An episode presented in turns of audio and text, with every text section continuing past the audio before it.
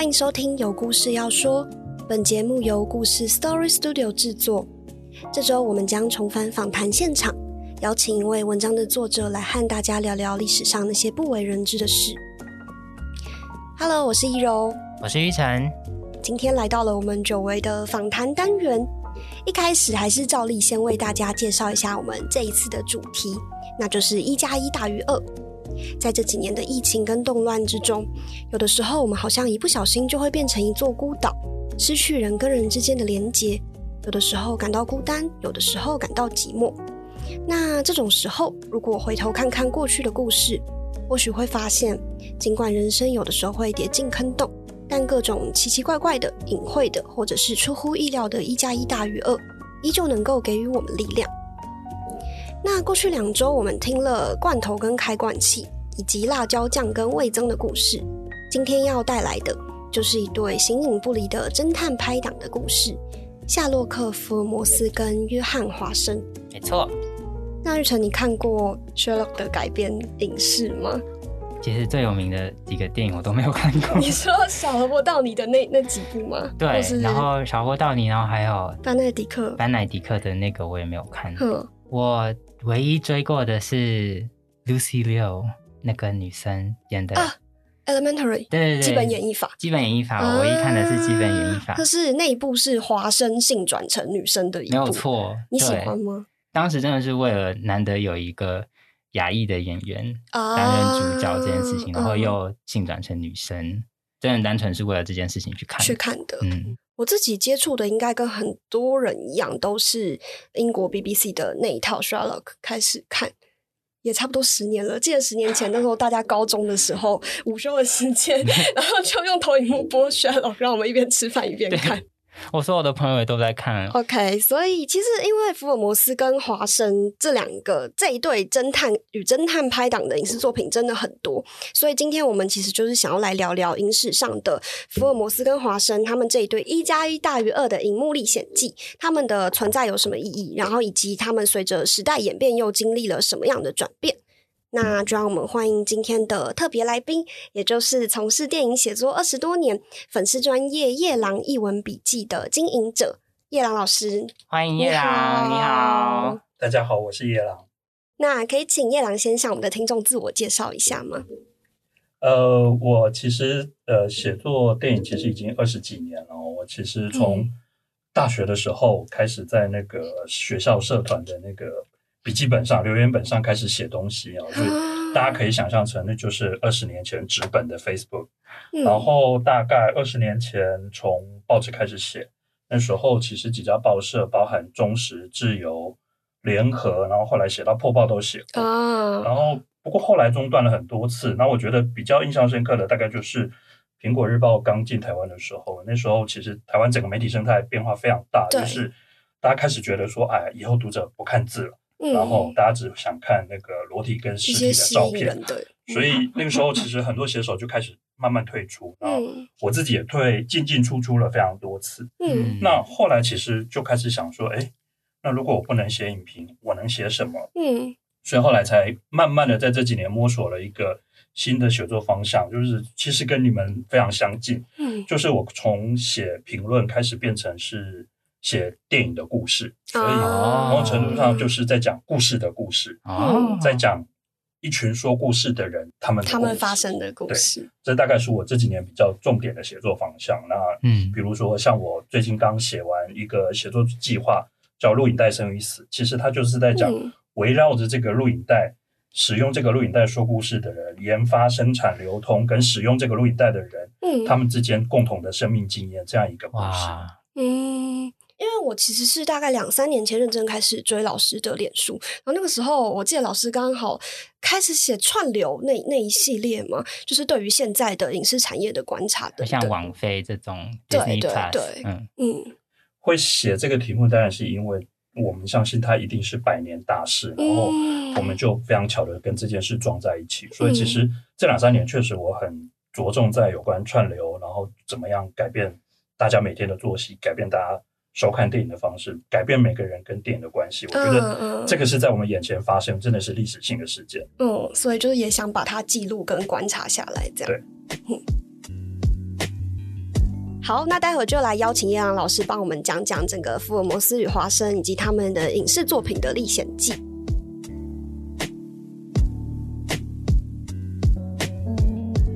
那本集节目中，我们会告诉大家三个重点：第一，福尔摩斯跟华生是怎么一步步成为荧幕上的一加一大于二的侦探拍档呢？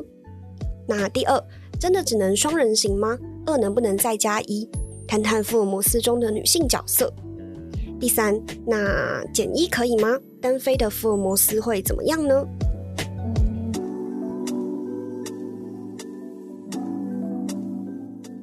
我先跟大家前情提要一下，虽然福尔摩斯真的是非常有名，但说不定也有听众对他不是那么了解。就是在大概十九世纪末，一八八七年那个时候呢。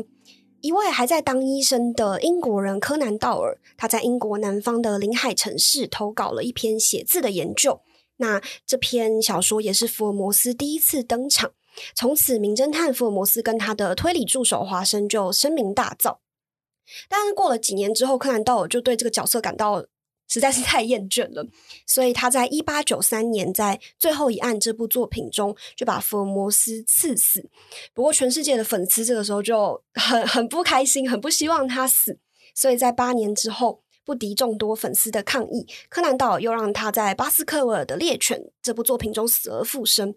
那有趣的是，在这八年中，虽然福尔摩斯没有在柯南道尔的笔下出现，但是他第一次在海洋彼端的美国登上了大荧幕。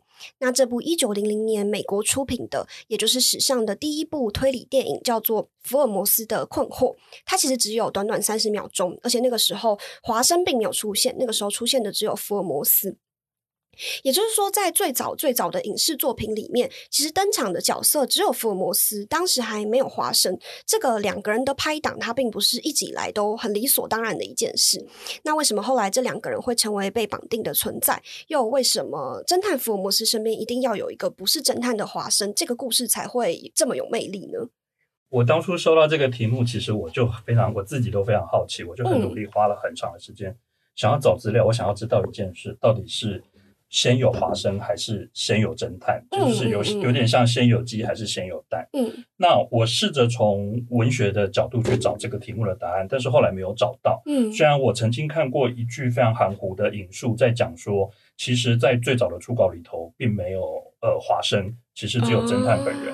不过，因为我真的找不到出处，所以后来放弃了这条线索以后，我找到就是你刚刚提到的那个三十秒钟的电影。对，那这个电影非常有趣，是因为它出现的时间点是在一九零零年。那一九零零年这个很漂亮的数字，没错。但一九零零年大家要知道，电影的发明，如果当然电影的发明的确切时间点，其实有一些互相竞争，就是在。呃，欧洲跟呃美国的互相竞争状况下，其实不是很明确可以说哪一年。嗯，但是如果我们用卢米埃兄弟在放映那个非常经典的那个工人离开工厂的那个影片来算的话，这个时候电影其实总共才五岁，也就是说，在电影才满五岁的时候，福尔摩斯就已经登上大荧幕，变成一个电影明星。可见他多么有名。是，但是这个插曲也非常有趣，因为它发生在正好发生在呃。福尔摩斯的作者柯南道尔停笔不写福尔摩斯的这八年，那也非常有趣。就是说，呃，其实这个作者跟他的角色之间的关系，其实是非常有名的故事。就是他其实，在写红了几年以后，他就非常厌倦这个角色。嗯，他非常厌倦他继续扮演这个作者，然后非常厌倦大家一直要他写。嗯，所以呃，甚至很有趣的事情是他已经明明就已经是个三四十岁的大人了。嗯，他甚至写信跟他妈妈抱怨。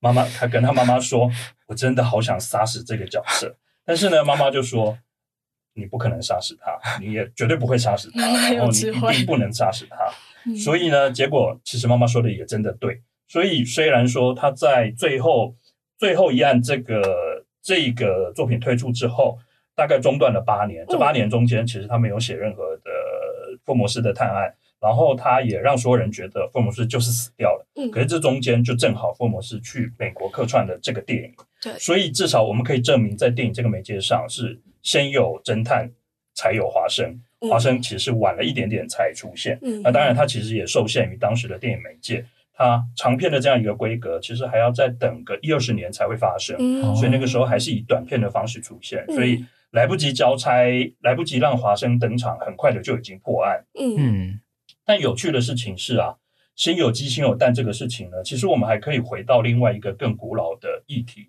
这个更古老的议题就是，呃，华生这样一个助手的角色，其实他可以对照到呃希腊悲剧里面的一个形式，就是大家在看呃希腊悲剧里头，除了主角在舞台正中央以外。他会看到后面会有所谓的希腊歌队啊，一群人这样子。对，他会唱歌，他会跟主角对话，他会评论主角舞台上正在发生的事。那非常有趣的事情是，那我把先有先有鸡还是先有蛋这个议题放在希腊歌队上，大家就会发现，其实先有歌队才有主角。最早的戏剧形式其实是一群歌队站在舞台正中央，他们去转述发生的事。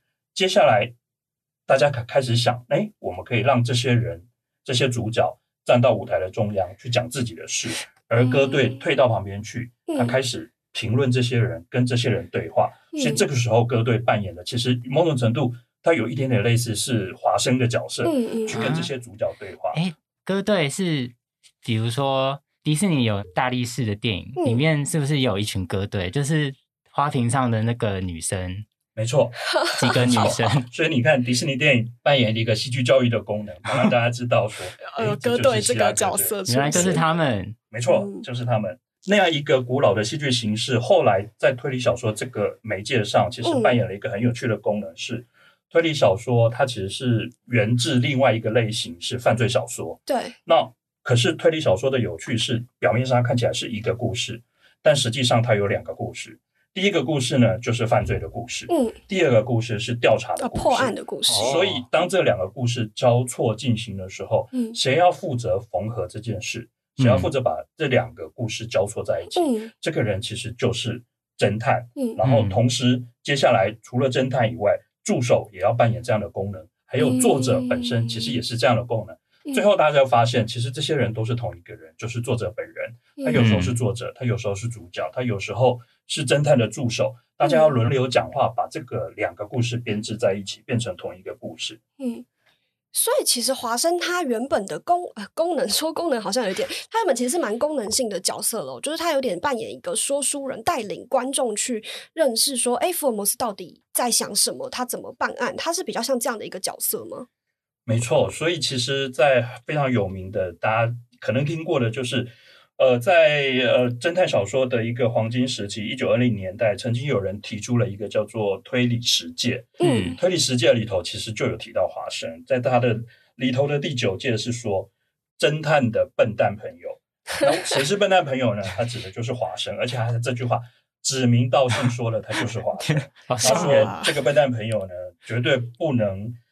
不能对读者隐藏他脑袋里头想的任何事，嗯，然后他必须想到什么立刻说出来，嗯，而且他还特别强调他的智力必须比一般的读者再低一点，真的很毒。所以呢，其实这句话其实在讲的就是呢，所谓笨的华生就是好的华生，所以呢，你要应征华生这个角色呢，你还得附上那个学测的成绩单，不能超过十几分的分数太高的话是不能扮演这个角色。那理由是什么呢？因为他其实如果太聪明，他一下就知道答案了，嗯，这个故事就结束了。于是，所以关键点就在于华生不能破梗，而他为了不能破梗，他一定得笨。所以在古典形式的华生，他必须就是一个笨蛋。嗯，那这样的角色，除了福尔摩斯跟华生之间，也有其他电影史上也有其他这种甘草型的角色吗？除了甘草型，它其实也有一点像像，它有一点点像花瓶，就是嗯，必要。可是你就是扮演你的机能，可是，在机能以外，你其实没有太多参与帮助故事往前进的动力。嗯，比如说，其实大家能够想到最典型的花瓶就是庞德女郎。可是庞德女郎作为一个没有用的花瓶，做了几十年，其实大家发现这二三十年，其实庞德女郎不太一样了。大家记得杨紫琼在《明日帝国》的时候，她开始可以拿枪开始办案，庞德女郎的角色开始变了。甚至最最近几部，比如说《A Skyfall》。空降危机，空降危机，连那个连那个庞德老板的秘书叫做 Money Penny，这是一个呃林奇非常经典的花瓶角色，就是就是老板的秘书，连他也拿着枪开始出野战。哦，所以大家可以看说，其实这样的公式的演变，其实大家会想办法找到一个新的角色给这些花瓶。那同样的甘草人物其实也也是一样。其实最典型的甘草甘草人物，比如说黑泽明，黑泽明的戏剧形式里头，几乎每一部都会出现这样一个甘草人物。比如说在乱乱里头，那个国王他自己有一个弄臣叫做狂阿弥。狂阿弥扮演的是什么角色？他不是国王，他也对于整个故事的往前进没有什么帮助。可是其实他扮演的角色就是。当他在跟国王嬉笑怒骂的时候，其实是在帮助他的主公看清楚那些他看不清楚的事情。所以某种程度上，他是最关键的棋子。虽然说他不是主角，他也无法改变任何人的命运。可是他透过他的嬉笑怒骂，让他的主人看到了一个新的事实。那另外一个经典例子是黑泽明的《战国英豪》。《战国英豪》有非常经典的角色，是他有两个农民，一个叫做太平，一个叫做右七。嗯，这两个角色贯穿了整个故事。嗯，可是他们没有任何重要性，他们就是背着某个货物，然后不断的往前走，然后穿越整个故事。嗯，同时他们还是个一点都不像主角的人物，因为这两个人物的性格。他们一方面贪小便宜，又贪生怕死啊，不大讨喜。对他们其实就是一般的农民，或者说就是一般的老百姓。某种程度，他又有一点点回到那个歌队的角色。嗯，可是重点是，其实它仍然贯穿了整个故事。整个故事几乎是从他们的眼睛，从他们的角度被说完。那战国英豪是一个公主。被这两个农民带着穿越敌国的冒险故事，然后去向别人求援。如果大家记得，其实这两个角色最后创造了大家都认识的的的非常伟大的产品，就是其实这个故事就是星际大战的原型。哦，所以所以呢，这两个农民是谁呢？这两个农民就是星际大战的 C 3 P O 跟 R Two D Two 这两个经典角色。那个机器人，没错。所以大家可以看到，为什么九部星战电影。九部星战电影这两个角色每一次都有出现，对，因为某种程度，它其实又回到那个战国英豪的故故事线，他们是旁观者，他们并没有改变任何人，可是他们就是从记录了这一切，没错。嗯，刚杨老师提到一个很有趣的点，就是。这种人物虽然他们是一个观察者记录的，或者他是辅助型的角色，可是他并不是一直都是那样的。就像庞德女郎，她其实她可能从以前真的是个花瓶，到她现在哦，她也有她的主动性在里头。那福尔摩斯跟华生在影史上的关系也有经历这样子的变化吗？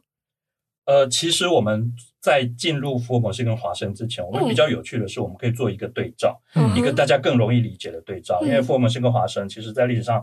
非常多的电影，我觉得很多年轻观众可能都没有看过。对，比如我，所以举例出来，大家可能不一定理解。我觉得让大家最容易理解的是超级英雄电影，因为超级英雄电影其实经常出现的是双人搭档，而这个双人搭档有一个术语叫做 “sidekick”，它就是助手，超级英雄的助手。嗯，其实超级英雄的助手的这样一个架构，其实是模仿自福尔摩斯的。比如说小劳勃道尼。他不止演过福尔摩斯，他演过钢铁人。对，其实他曾经说过一句话，他说福尔摩斯就是史上第一个超级英雄。那这句话往下延伸，大家就可以想象，其实华生就是罗宾，就是蝙蝠侠的罗宾的助手。对，那正好提到罗宾，罗宾就是漫画史上第一个超级英雄的助手。他在一九四零年四月。第一次出现在蝙蝠侠的漫画里头，嗯，然后大概几个月后他就被抄走了哈，他的敌对阵营 就是那个 Marvel，不过那个时候还不叫 Marvel。然后 Marvel 的经典角色是美国队长，美国队长其实有他自己的助手巴奇，没错，就是巴奇。而且这件事的有趣在于，巴奇其实背负了一个非常重大的历史任务，而且这个历史任务不是在故事中的历史任务，是在我们现实中的历史任务。巴奇。呃，应该说，美国队长这个角色被创造出来，其实是这一群漫画家觉得自己对这个社会有一个非常重大的道德使命。对，一九四零年代刚好是二战吗？没错，而且这个关键点在于，美国队长的漫画出现的时候，美国还没有参战哦，而且美国人觉得这场战争不干他的事，为什么？因为它发生在欧洲，发生在亚洲，太远了，都离我很远了，而且美国这时候就。天下太平啊，没有任面临任何危机，为什么我要参战？别人打仗，别人打莫名其妙的仗，干我什么事？嗯，美国队长是一个为了跟这样一个干我什么事的态度对抗而创造出来的角色。而八旗也有他自己的任务。八旗当然某种程度他也有一点点商业任务。漫画这个产品主要的 TA 是青少年，对，但除此之外呢，出版社其实还利用八旗呢组了一个读者俱乐部，专门吸引青少年，让青少年加入。某种程度上，他们其实带有除了商业上的需求之外，他们还带了另外一个任务，是他们希望所有的小朋友都可以认识到为什么。美国要参与这场战争，所以某种程度上，它是一个战争机器，来宣导告诉大家，美国有必要介入，美这是美国的道德义务。所以，其实八旗曾经负担这么重大的任务，可是大家看这些 psychic 这些助手，很快的遇见了非常重大的社会变化，就是战争结束了。对，嗯，这样的主题其实，在福摩斯里头也有出现。华生这个角色，他是一个。一次大战退伍老兵，对，他带着伤，而且他的伤不只是身体的伤，还带着心灵的伤。对，就是战争结束以后，大家怎么办？大家怎么调试心理？嗯，同样的状况发生在美国的超级英雄上。嗯，二次大战结束以后，这些超级英雄突然不知道我要干嘛，我为什么要在这里？嗯，所以大家可能记得一个经典的情节，大家看过呃美国队长的第一集，大家记不记得美国队长曾经被？冰冻起来，然后冰冻了几十年。对，他知道为什么会有这个情节吗？因为作者发现这个社会不需要他了。然后当他们不知道怎么处理这个角色的时候，他们干脆把它冰冻，而且是货真价实，真正的冷冻。对，就是把它冷冻。嗯，好方便哦。对，超级英雄有这样的转业的困难，其实超级英雄助手也同样有这个困难。然后在经历这一切转变以后，大概一直到后来才。重新找到定位，就是酷寒战士。后来大家在电影、电视上啊，Disney Plus 的影集中看到巴奇有了一个新的身份，他有了新的职业之后，他才终于走出自己的路。嗯，那这样的事情其实同样的发生在福摩斯跟跟华生身上，华生的身上，因为一九六零代其实呃战争结束以后，然后美国社会、全世界其实出现了非常多的变化，比如说越战。比如说反文化运动，对，然后大家突然发现，我其实不需要完美的超级英雄，同时我也不需要完美的侦探，嗯，所以大家可以发现，不论是在漫画、电影、电视上，一九六零年代之后出现了一批新的主角，他们是什么？他们是有瑕疵的超级英雄啊，钢铁人，没错，钢铁人就是最典型的，钢铁人就是一个自大。然后傲慢，然后充满了心理缺陷的一个主角，孤僻。那没错，所以小萝卜道尼其实，因为大家如果知道他本人的故事，他本人其实也是个，也是个呃，曾经经历过非常重大的生涯动荡，然后他曾经吸毒，然后曾经非常非常惨烈，所以某种程度上他正好搭配上这个角色，同时。一样的，在他主演的福尔摩斯，同样的也出现了这些特色，就是他放大了福尔摩斯本身的缺陷，比如说他自恋，他缺乏对人的共感，比如说他没办法跟人任何人产生社会连接。那这些特质被放大以后，突然发现他们就是新一代反社会的英雄。嗯，好，这些反社会的英雄其实找到了自己的舞台，所以大家发现说，大概两千年之后，嗯。新的福尔摩斯突然从电影出现，从电视出现，而且他们都非常类似，就是同样具有这些反社会的性格，有一些缺陷，没错。然后他们变得更吸引人了，对，比传统的福尔摩斯更吸引人。对，这下有人就惨了，谁惨了呢？华生就惨了，因为他的主角变得更吸引人以后，华生就有点尴尬，他不知道他该怎么反应，他不知道他该做什么。嗯，比如说大家如果看过呃小劳勃道尼的福尔摩斯。或者是 BBC 的新世纪福尔摩斯，大家都可以注意到一个特色是都没有华生的口述。口述指的是，因为福尔摩斯的原著小说是华生用第一人称的方式讲故事，但是大家注意到这几十年、这二三十年的电影或电视剧，嗯，都把这个这个元素抽掉了。也就是说，华生不再负责讲故事以后，嗯，他就不是歌队了。嗯，他就再也没有任务。他要找到新的定位。没错，所以大家看，比如说，呃，裘德洛演的华生，嗯，他经常站在那里，不知道要干嘛。他开始发现，他的侦探没有这么需要他，他的侦探比他更有性格，他这侦侦探比他更刺激、更好看的时候，怎么办？那后来大家可以发现说，哎，这些华生慢慢的发展出了自己的专长，第二专长，或者是。比如说，呃，以前在小说里面，他们专长华生的专长比较突出的是，因为他是个医生，嗯，他知道很多医学常识跟人体的相关的知识。对，这个时候，当这个知识不再有用的时候，因为现代的福尔摩斯都好聪明，而且大家看到那个班奈迪克演的福尔摩斯还可以在脑袋里面 Google 的时候，华生的医学知识再也派不上用场的时候。他的退伍军人这个另外一个第二专长突然变得更前台，所以有时候他会跟着侦探一起出去，变成真的超级英雄助手，开始出去打斗。然后另外一个是大家可以看到这二十年另外一个发展是，哎，华生也开始反英雄化了。比如说像裘德洛演的华生，就是他自己也是个毒虫，他有药物成瘾。嗯，然后只是说，哦，不对，我讲的药物成瘾其实指的是赌博。他成哦，他的药是赌博这件事。他的药是赌博，然后再来是班奈迪克主演的那个《福摩斯》里头的华生，嗯，马丁费里曼主演的华生，他则是我刚刚提过的，他只是对自己对 PTSD，然后于是他有那个隐藏在心里对暴力血腥的心理依赖，嗯，那这些都是超级英雄助手华生在慢慢的寻找新的世纪里头重新寻找他的定位，嗯嗯嗯。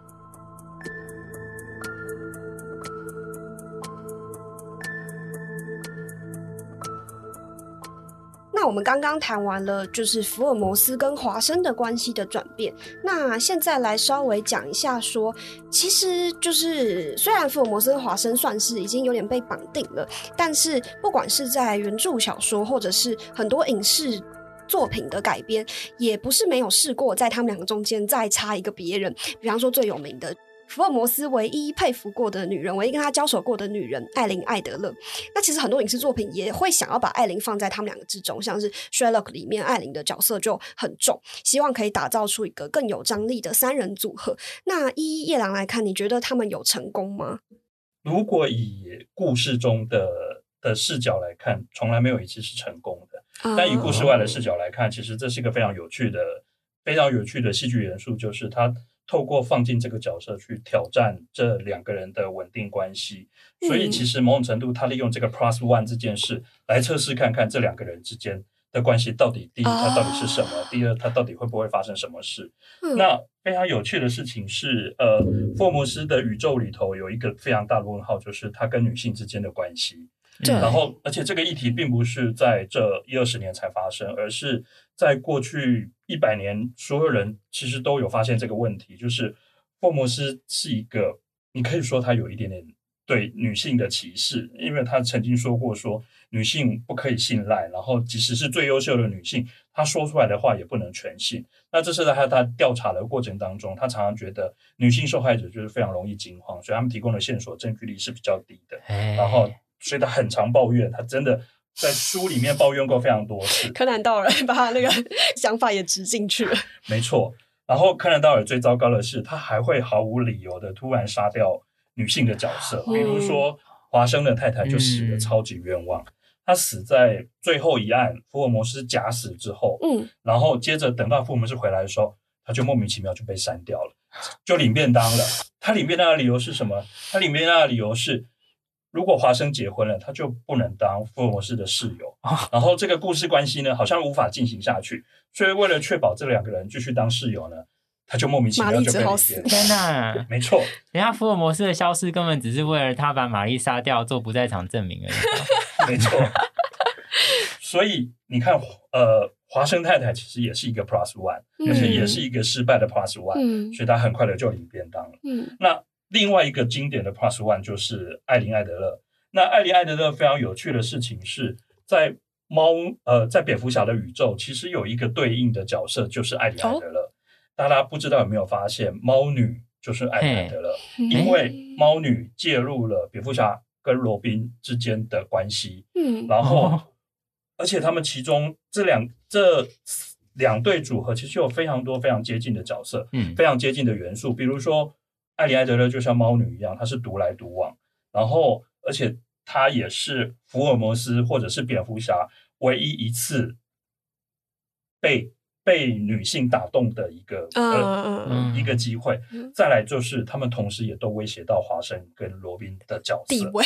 对，那这个事情其实虽然说作者不一定有这样的意思，可是有趣的事情是，呃，我不知道大家知不知道那个《Hellboy》地狱怪客的漫画的原作者，嗯，的叫做麦克米诺拉，麦克米诺拉，他在那个他曾经也也做过蝙蝠侠的漫画，而且他的那个漫画非常有趣的事情是，他把蝙蝠侠拉回到跟福尔摩斯差不多的年代，嗯。然后而且不止不止这样，重点是他把艾琳艾德勒真的就放进了呃蝙蝠侠跟猫跟猫女跟布罗宾之间的关系，然后让这样一个组合变成一个福尔摩斯的翻版，然后嗯同时也最后同样的结局就是猫女是失败的，猫女就离开了。哦大家可以看到，几乎每部电影其实的猫女的结论都是一样的。嗯同时，大家最后也产出了一个终极的疑问，就是福尔摩斯或者是蝙蝠侠的性向到底是有什么问题呢？呃，就是他们之间的关系到底是什么这件事情？没错，然后这个这个其实会非常有趣是，其实呃，我们近代的读者或我们近代的观众，并不是第一次第一个怀疑这件事的人。嗯然后最早怀疑福尔摩斯性向的人，哦不对，最早怀疑蝙蝠侠性向的人还是个精神科医师。嗯对，这是个在漫画史上非常经典的事件，是一九五四年一个美国的精神科医师叫魏特曼。嗯呃，魏特汉他在一九五四年他出版了一本书，嗯这本书呢抨击了当时呃许多青少年非常沉迷的各种漫画，然后嗯他把所有青少年遇到的心理问题、行为表现上的问题，都归因到这些对儿童身心有害的漫画。哎，所以他是他其实是很认真的在抨击是这个漫画，很认真在研究哦我以为 他还我以为是开玩笑，他还去美国国会作证，他哦还促成了一系列的立法，然后造成这些整个漫画产业非常大的动荡。啊，嗯，那这个精神科医师就当就在书里面直接质疑了，他就说这蝙蝠侠跟罗宾根本就是两个光明正大同居的同性恋，嘿，嗯，不只是然后这是坏事，在那个时在那代，个时代在那个时代这是坏，事。嗯。而且他不止质疑蝙蝠侠，其实他连神力女超人都质疑了。他啊就说，大家记不记得神力女超人出生在一个只有女性的国度？对，嗯。对他觉得这不就是女同性恋的天堂吗？哦，是没错啦，那有趣的事情是，蝙蝠侠他可能是猜错了，因为蝙蝠侠的作者可能没有这个意识对，就像福尔摩斯的作者其实本来也没有这个意识，嗯，导致神力女超人他猜对了。如果大家只有有去研究过《神力女超人》的作者，俊侠的作者其实是一个，他的原作者其实是一个哈佛的心理学教授，嗯。然后他本身非常有趣，他本身在一九五零年代，他其实就是一个非常激进的的开放性文化的的的实践者。嗯嗯，他本人跟他的他本人是处在多重伴侣的关系当中，同时他的研究主题包含了 BDSM。嗯，然后，而且 BDSM 这样的主题其实被放进《神力女超人》。你说他的那个鞭子？没错，他的鞭子，而且大家有没有注意到那个鞭子有什么功能？那鞭子就是你只要被他绑住，你就乖乖的说出实话。对，对，其实他就在解释这种这种征服之间的关系，嗯其实是一种人类基本的冲动。嗯所以某种程度上，这个精神科医师还真的猜对了，只是说他当年带出的这个保守的氛围是认为说这些东西不应该存在。嗯，可是被他这样一讲，大家就没办法忽视了。真的，感谢他的文学提示，大家再也无法跳过这个文学解读的角度。真的，好惊人哦，所以你看，到到了二十一世纪，大家过去二十年看到的福尔摩斯，无论是电视剧，无论是电影，其实你会发现华生跟福尔摩斯的关系是更微妙的。嗯比，如说，你刚刚提到那个《Elementary》，对，那个嗯基本刘玉玲演的，嗯，其实那个性关系是更明显了。对而因毕竟他是异性。对他，因为他把它设计成异性，所以那个性关系、那个性张力会更明显。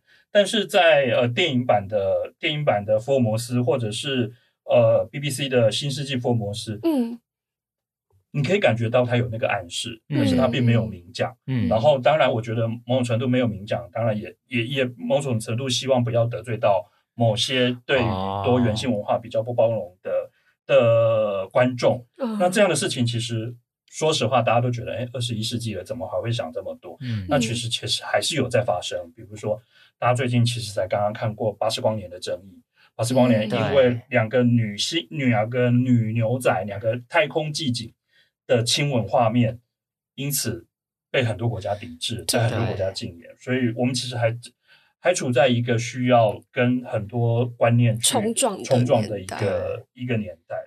这种无法出柜的双人组，在电影史上还有其他的案例吗？呃，其实非常多。我不知道大家有没有看过，呃，李幼鹦鹉安鹑老师的书。那他对我来说是一个我小时候的启蒙，是因为他其实会把所有的所有电影里头的元素都用新的角度去拆解。那虽然有些人觉得荒谬，但我觉得它是一个非常有启发性的嗯的观察方式。因为你发现，你每次拆解完以后，你就会得到一些很有趣的对比，然后很有趣的结论。虽然它可能不是作者原意，但是它创造了一个新的观察角度，也创造出了新的趣味性。嗯，所以其实很多人都在这么做。呃，几年前有一个美国喜剧演员，他自己在部落格上写了一篇文章，后来在媒体上爆红。他就说：“大家看，其实我们每天看的卡通。”其实里面也充满了这些无法出柜的人物，比如说他举了一个超荒谬的例子，比如说他说魔法公主被困在高塔里面不能出来，就是无法出柜的无法出柜的女同性恋者。哇，有这这是个联想方式。比如说他说白雪公主的七个矮人，七个男性 每天住在一起，唱歌跳舞，还去还去开采珠宝，这也是他们七个也是肯定是同性恋。哦另外一个最有趣的其实是那个狮子王。狮子王的丁满跟鹏鹏，第一，他们一起抚养了离家出走的 辛巴，他们其实就是一个被男同志家庭领养的小孩成长的故事。然后最后出现了 Plus One，Plus One 是谁呢？Plus One 就是他的女朋友娜娜。于是娜娜就破坏了这个组合，妈娜娜就带走了辛巴。然后于是这里出现了一个成功的 Plus One 是。辛巴就被娜娜拐走了。哇，真的是很多。如果如果可以从这个方式解读的话，那其实有蛮多新的可能性会从这边冒出来。真的耶。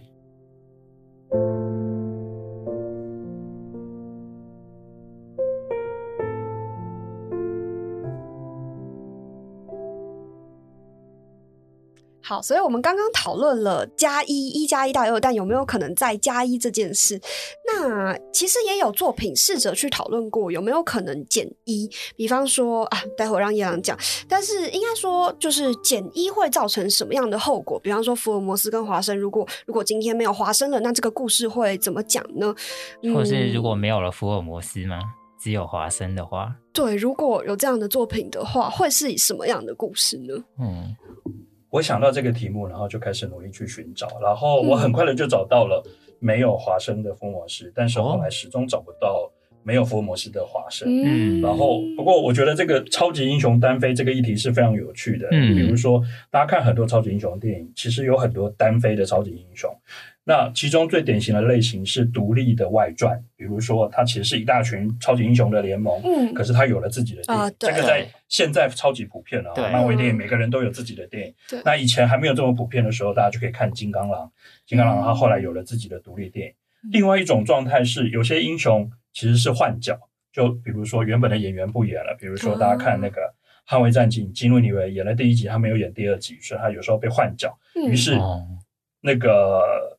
山卓布拉克就单飞了，所以这是另外一种超级英雄单飞。嗯，第三种其实是，比如说有时候会遇到的是戏里面的角色死亡，或者是戏外的演员死亡。嗯，大家最近很快就会看到一个例子，是黑豹的男主角，因为他过世了，所以大家都在猜测他们会在下一部电影里头怎么去描绘这件事。嗯，然后会不会让这个角色死亡，或者会用什么方式延续下去？嗯，但是福尔摩斯单飞的理由比较荒谬，其实又回到我们刚刚一开头讲。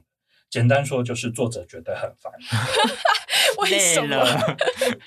柯南道尔从一九八七年到一九二二七年，总共四十年间，他写了五十六个短篇，然后四个长篇。嗯，这六十个故事让他觉得非常疲倦。嗯，可是最后几年出现了几个很特别的例外。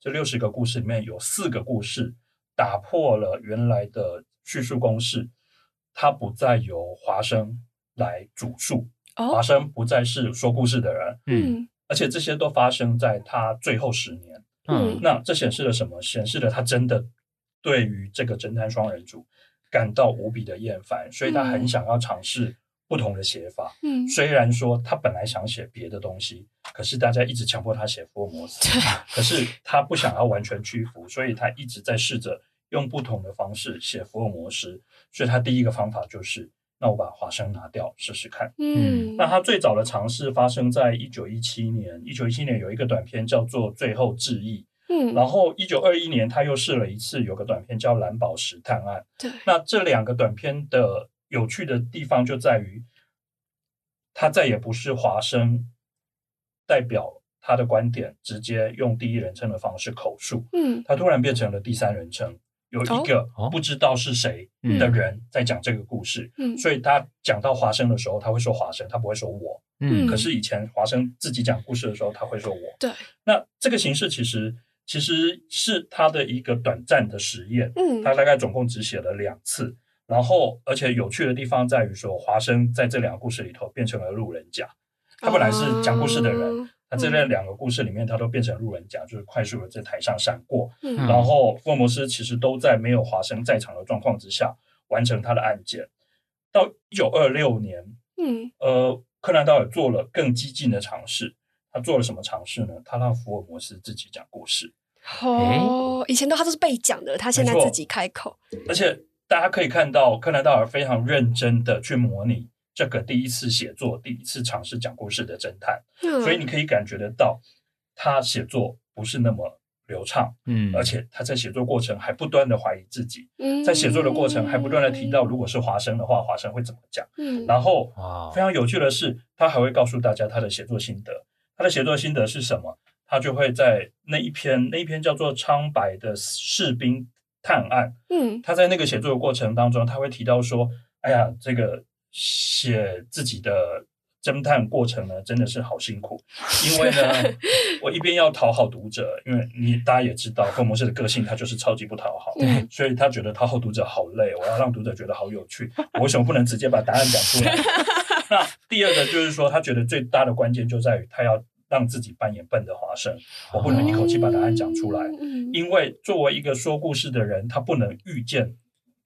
标准答案，因为他遇见标准答案就破梗了，然后就结束了。嗯这篇文章就只有三行就结束了。嗯所以呢，他开始发现，哎，这件事很难。所以又回到我们刚刚讲到推理十届里面的第九届，就是好呃笨的华生才是好的华生。所以福尔摩斯发现，哎，自己好像不是那么称职。嗯，不，那当然这个故事还有另外一个特征是华生不能当当成说故事的人。那因为这个故事。的关键线索是跟疾病有关，它是有关呃汉生病，就是大家传统说的麻风病。对，那福尔摩斯在推理的过程当中被这个病给误导了，所以他没有那么快破案。等他想通的时候，才最后才破了案。可是呢，如果这个是由华生的角度来说，如果华生在场的话，那这个探案当场就结束了。为什么？华生就会马上看得懂，因为他是个医生。对，当然，除非他又是一个超级不称职的医生。好。所以呢，大家可以看到，在这个故事里面，华生的角色变，华生变，华生以前的功能反而就更清楚了。华生其实是一个观众、读者跟最后标准答案之间的一个桥梁，而且他是一个非常好的桥梁，因为他不聪明，他也不会破梗。嗯，然后，所以他透过一系列慢慢揭露资讯的说故事技巧，带领观众过桥，而福摩斯。太聪明的说故事的人，他就有可能像 Star Trek 那个传送一样，直接把观众瞬间传送到标准答案，然后三行这个故事就结束了。嗯，所以呢，这这一次的示范其实告诉我们，侦探不能没有他必须是侦探，必须是可以预见答案的人，否则他就是一个不称职的侦探。可是他如果是个称职不称是个称职的侦探，他就不会是一个称职的推理小说作者，因为他看得到答案。嗯，对。那接下来呢？其实这不是唯一的一次。嗯，福尔摩斯其实又写了一次，而且就在这一年的年底，一九二六年的年底。嗯，这一篇叫做《失踪毛》，然后这大概是福尔摩斯最后一次用自用自己的第一人称来写的出现。然后这一篇的设定也非常有趣，因为这一篇的设定是在福尔摩斯退休以后，他年纪大了，所以华生不再陪着他一起办案。哦，然后他有一个非常有趣的主题是在于。福尔摩斯会抱怨自己，我的思考不再像以前这么敏捷了，所以有时候我会被一些线索骗了。那比方说这一次又出现了跟华生专业有关，那这一次的关键破案线索哦，我一直在做破梗的事情。不过大家，我想大家应该都看。我们会打上警语，就是在底下那个资讯栏。这一次的关键线索是被水母咬，嗯，而致死。而如果是华生在场，他一下一下子可能就会破案，所以他不能在场。于是福摩斯会被这个线索给误导。嗯，那有趣的地方在于福摩斯在这一篇里面一直在抱怨，我不再像年轻的时候这么失去敏捷。嗯，然后这一篇同时是跟剩下的几个短篇呢，在隔年出版，同时它也是最后一本。正式出版的福摩斯小说，看到了之后就停笔不再写了。嗯，而在最后这一本书的前言当中，柯南道尔也一不断的跟读者说，该是跟大家道别的时候。所以这确实就是最后一次封笔，真正的封笔，然后不再跟大不再屈服于大家的压力，继续讲福尔摩斯的故事。嗯嗯。那我觉得有趣的地方是，他没有提到真正的死亡。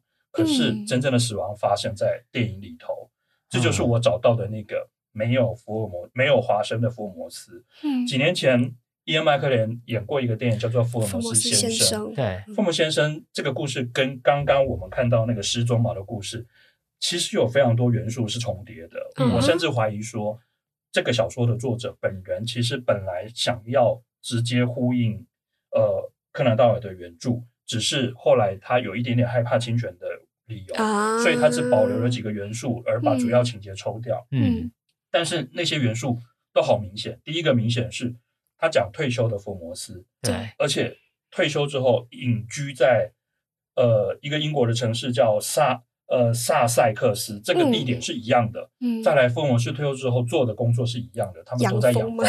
对，然后再来他们都有抱怨自己的思维能力。衰退，嗯，同时华生在这两个故事当中都是缺席的，嗯，那电影里面是用了一个非常年轻的小男孩来替代华生的角色，扮演福摩斯的助理。那这样的安排其实意思也非常明显，他其实为了衬托的是年老的侦探，我不再像过去这么敏捷，然后同时他在。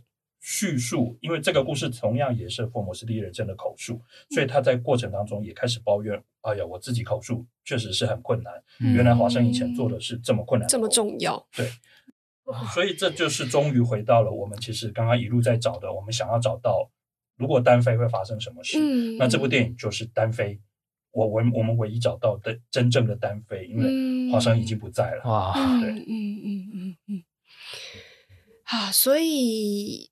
呃，我我们在跟叶郎老师讨论脚本的时候，其实还有讲到最后一个关于单飞这件事情，是柯南道尔他本身也呃，在他的生命中有哀悼一个这个逝，就是一加一大于他也有哀悼一个逝去的一这件，就这个这个故事，可以也请叶郎帮我们讲一下吗？好，其实可以接着刚刚讲到的，就是说父母是没有华生了，华生已经过世了。而且是在这个电影里头，他真的就是过世了。嗯，那过世了，就就我们从现在变成本来是一加一，现在变成减一了。嗯，那减一之后，他会有什么冲动？他会不会希望华生回来？那很非常有趣的事情是，我们回到这个作者柯南道尔，在他写最后那几篇，比如说我们刚刚提到一九二六年，他尝试用福尔摩斯的第一人称写的那个小说的同一时间。当然，那个时候那几篇小说出来的时候，外界的反应都非常震惊，因为它的形式跟以前都长得不太一样。他就在想说：“哎，以后的福尔摩斯会不会完全不一样？”然后基本上这个时候他已经再也不在乎别人在讲什么了，他已经是一个我才不管你的作者了。那当然是因为他的人生在这个阶段产生了一些新的兴趣。那个兴趣是什么？那个兴趣非常有趣。那个兴趣是招魂啊，通灵的那个。对，为什么？为什么他会突然间从一个？大家要记得，他有呃，他是柯南道尔本身是医生，对，他是爱丁堡大学医学院毕业，他受过严谨的科学教育，嗯嗯，然后他的小说都在告诉大家科学办案的重要。那为什么突然间他着迷于通灵术？嗯，这其实会跟两个重大的历史事件非常有关系。嗯，第一个历史事件是。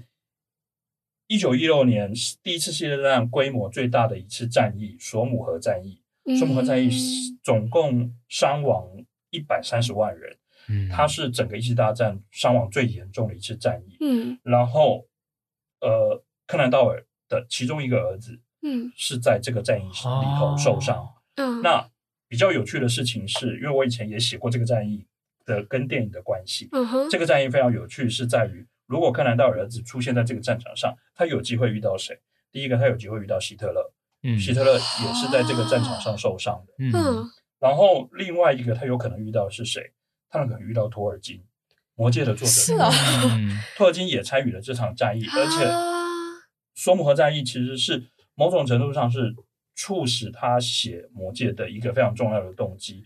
很多人物的原型，很多场景其实来自于索姆河战役。原来如此，也就是说，柯南道尔的儿子其实在那个战场上是碰得到佛罗多跟山姆。哇，柯南道尔的儿子在这场战役中受伤，嗯受伤之后他的身体状况一直都不好。嗯然后，一九一八年发生了另外一个重大的事件，其实跟我们大家现在眼前正在经历的非常接近。没错，一九一八年西班牙流感大流行，全球有啊四分之一的人口都感染了。对，然后大家估计死亡人数的估计有很多数据不太一样，嗯保守的说有一千七百万人死亡，嗯呃，夸张的数据也有说上亿人的。嗯那因为年代久远，很难查证。但是这同时，第一，当然刚刚提到柯南道尔的儿子本来在一九一六年就受伤，对，身体不好之后，他感染西班牙流感就过世了。嗯同时间过世的，因为西班牙流感过世的，还有包含他自己的弟弟，嗯呃，柯南道尔的弟弟。嗯，同时还有好多亲戚都死于西班牙流感，嗯并不是柯南道尔一个人面对的现象，而是全世界每个人每个家庭都面对到的现象。嗯对大家家里都有人因为这个疫情而有人伤亡、有人受伤、有人死亡，而因此造成了通灵术突然间、嗯，大家需要有一个寄托，对，原来如此，所以柯南道尔做了什么事？他找了找了号称有通灵术的人，嗯，然后透过这个通灵的师傅跟他的儿子联络上，啊，然后他于是问了他他心里最在意的问题：你现在过得好吗？嗯然后他的儿子透过那个灵媒告诉他说：“我现在过得很好。”嗯，然后他就放心了。所以其实这就是哇当当大家减一之后，你会想你会在乎的事情。嗯。那我会之所以发现这段情节其实是非常有趣的事情，是我之前在写一篇文章在讲，呃，我不知道大家有没有看过电影叫《控制》。那啊，那是什么？就是他，他跟阿加莎克斯啊，让叶朗讲，让叶朗讲。控制会跟这个事情发生关系，是因为呃，很多人说控，虽然作者一样不承认，我们今天其实在讲的很多事情都是作者说我没有这个意思啊，嗯。可是大家都会发现说，控制的那个小说的情节呢，非常接近阿加莎·克里斯蒂自己在一九二六年发生的一个震惊全世界的事情，就是他人间蒸发了。啊十一天，对而且这十一天大家都觉得他死掉，然后嗯这是因为他是当时人类史上最畅销的作家，对所以嗯当他失踪，这是世界性的大事。英国发动了有史以来最大的搜索行动，然后嗯派出了上千名警力，然后动员了非常多志愿者，然后来搜寻这个失踪人口。嗯然后会提到控制，是因为呃，他们情节非常接近，就是他们都是非常成功的作家，女性作家，嗯他们同时都是他们丈夫出轨跟第三者有来，而且正准备要跟他的妻子离婚，嗯然后他们的丈夫都在他失踪以后变成第一个嫌疑人，被警方嗯怀疑的第、嗯第一个嫌疑人。嗯然后比较有趣的巧合，这个巧合让我觉得这真的不是巧合了。阿加莎·克里斯蒂的丈夫的第三者，他的名字叫做 Nancy Neely，嗯。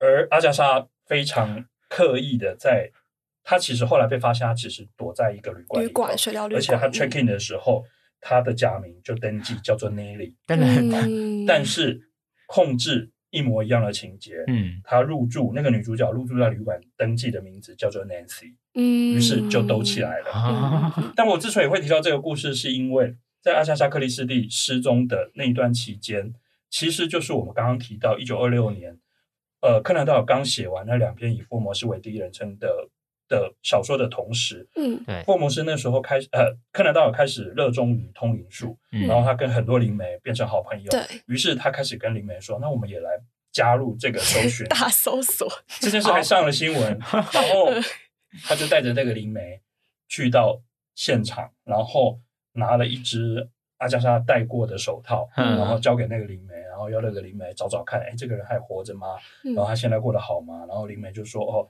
他再过一阵子。”就会出现。那我觉得信者恒信，那当然我觉得这鬼扯的居多。但是这背后其实也显示了一个冲动，一个我们可以理解人跟人之间一个共同可以理解的情感，就是当你失去了一个人，你会想知道他还好吗？你会想要用任何方式。所以这就是简一会发生的事。所以回过头来，如果柯南道尔就是福摩斯，在华生过世后，也许他非常想念他，也许他会找灵媒来问问看，华生现在过得还好吗？嗯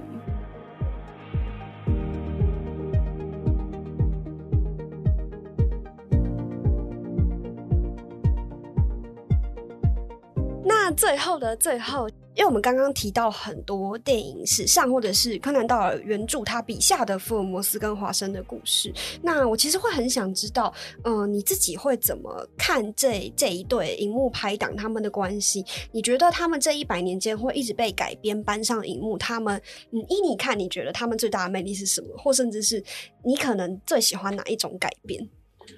因为我自己不是一个推理小说粉。推小说对我来说太过复杂，然后所有的人都有非常复杂的动机，然后复杂的背景故事，然后复杂的线索交织在一起。可是福尔摩斯却不是这样，五十六个故事都是短片，而且这些短篇都是简单，他的所有的主角都非常冷静。这两个侦探，包含助手华生，都是一个个性非常疏离的人，他们会抽离这些人物，抽离这些凶案，然后非常用简单的逻辑推理来办案。大家可以回想一下，这个小说写作的年代，其实它是一个在教育没有很普及的年代，所以其实有些学者在研究的时候，他们认为说，福尔摩斯小说在那个年代扮演的其实是一种教育的机能。哦，他在科学教育还没有普及的时候，他扮演的是一种科普教育的教材。当你没办法进到学校的时候，你可以透过看推理小说来学习逻辑推理。然后非常简短的故事，学到了最精简的用怎么样的条件去做推理，然后他补足了当年其实某种程度他补足了一个理性思考的一个科普教育的一个空缺。那现代为什么我们还需要这个产品？那我觉得是因为现代是一个混乱多元的世界，而这样非常简单有序，然后简短的娱乐产品，其实某种程度它其实满足了我们对于那个简单有秩序的宇宙。的一个需求，所以它满足了这个空缺。对，尤其是那些占比最多的短篇故事，让你在三到五分钟内就得到一个完整的解决，嗯然后你心里就会没非常满足。嗯，其实不是只有福尔摩斯，我们在呃影视产业中可以看到很多类似的产品，就是透过非常简单的流程，不断重复的故事，一次一次公式化的。可是你会发现说，观众从来不会厌烦。比如说什么？比如说曾经流行了十几年的 CSI。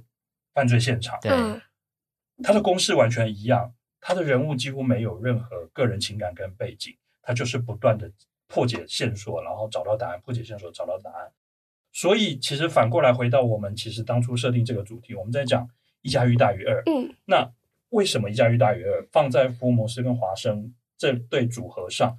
他说为什么一加一大于二？它的大于二不是在于说他们放在一起会变得更饱满。其实是因为他们更简洁，他们放在一起更简洁，而因此更吸引人，更让大家愿意不断的投入，因为它就是一种娱乐产品，让大家舒压。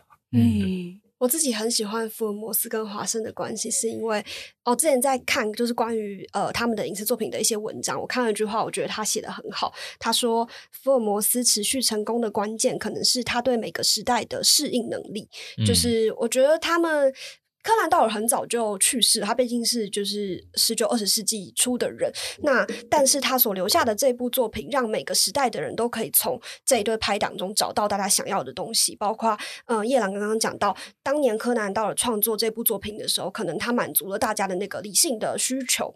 那可是现代，就是包括 Sherlock 或包括呃乔波道尼演的福尔摩斯，他反而会去强调那一种嗯侦探的人性，他他感性的缺陷那一面。我觉得他。从他们两个身上，从福尔摩斯跟华生身上可以看到，嗯，各种时代的需求跟变化，这点是我觉得这对拍档最迷人的地方吧。好，那最后有一个问题，其实我不大确认叶朗有没有准备，但如果有的话，我会很想听。就是如果我人生只能再讲一个故事，你会想要讲什么样的故事？好，我其实正好处在这个阶段，因为我刚刚花了一整年完成了一个写作计划，所以我正处在不知道我下一件事要做什么，我下一个故事要讲什么。但是我马上想到，我前两天在池上。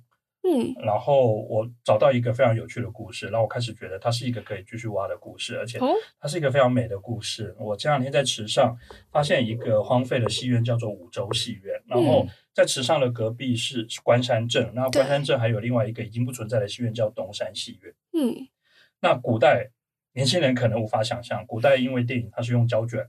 来演，然后胶卷的分配的数量没有那么多，尤其在东部，所以以前呢，关山跟池上这两家戏院，他们必须共用同一个胶卷，而一部电影有很多个胶卷，所以他们的方式就是 A 戏院放完了这一卷以后，他们必须赶快派人骑着摩托车。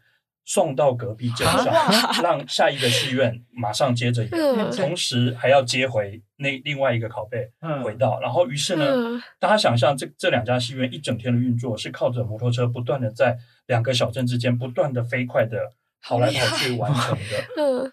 更有趣的地方在于，这两家戏院的第二代因为送胶卷。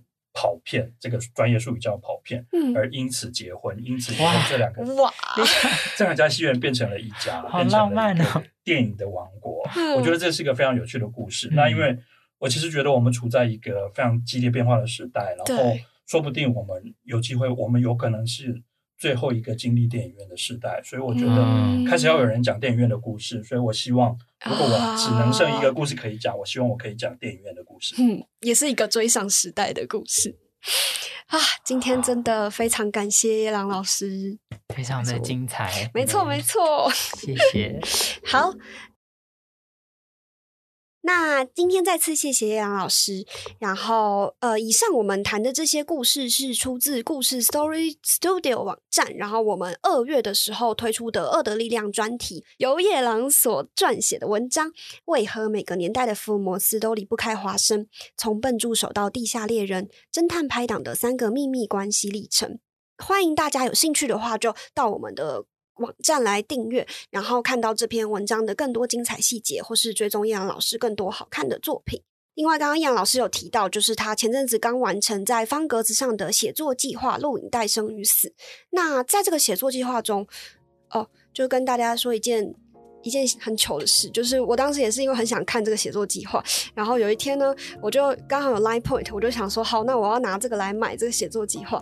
然后我买下去发现，嗯，怎么哪里不对？我发现我用成故事的方格账号买这个计划，我记得老师那时候还去问芋头说，哎，故事怎么买？没错，那时候我正好有发现。然后说，嗯，好，故事资产以后这个包哎，对，大家都可以看。嗯，总之这个计划就是夜郎透过八万字的篇幅去带领读者一起探。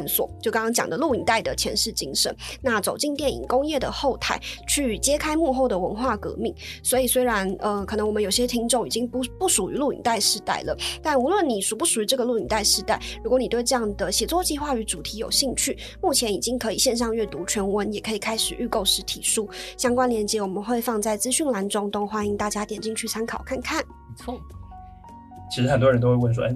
年轻人根本没碰过录影带，谁想知道录影带的故事？那我只是用这个，其实已经不是八万字了，我最后写了十几万。哦，真的吗？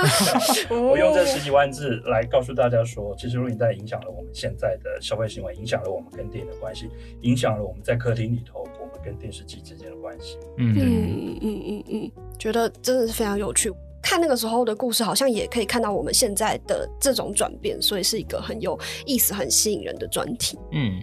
好，那今天的故事就说到这边喽，我们下次再见，拜拜，拜拜，拜拜。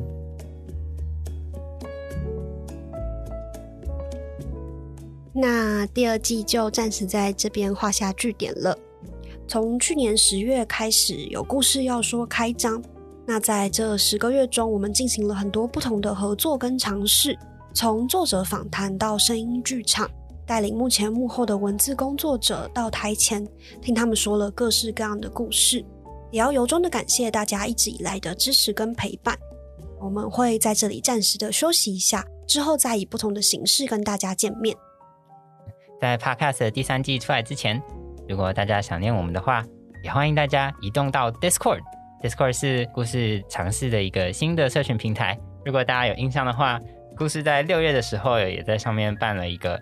今夜我们在荒岛聊书的座谈活动，那今天以后故事也会不定期的在上面办很多声音广播的尝试，期待在上面跟大家见面喽。